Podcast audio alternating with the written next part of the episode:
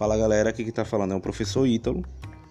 E no podcast de hoje nós vamos estudar os hemisférios norte e sul, os hemisférios ocidental e oriental, que estão presentes na página 356 e 357. No mapinha da página 356 nós temos aí por tema hemisfério norte e sul.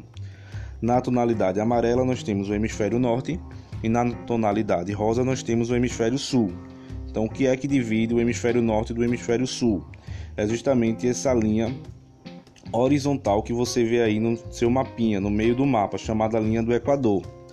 Já na página 357 nós temos os hemisférios ocidental e oriental, que está presente nesse primeiro mapinha aí da página. Na tonalidade verde, nós temos o hemisfério ocidental e na tonalidade marrom, nós temos o, o hemisfério oriental. OK? Então, o que é que divide o Oriente do, do Ocidente? É justamente essa linha vertical chamada meridiano de Greenwich, que está presente no meio do seu mapinha aí.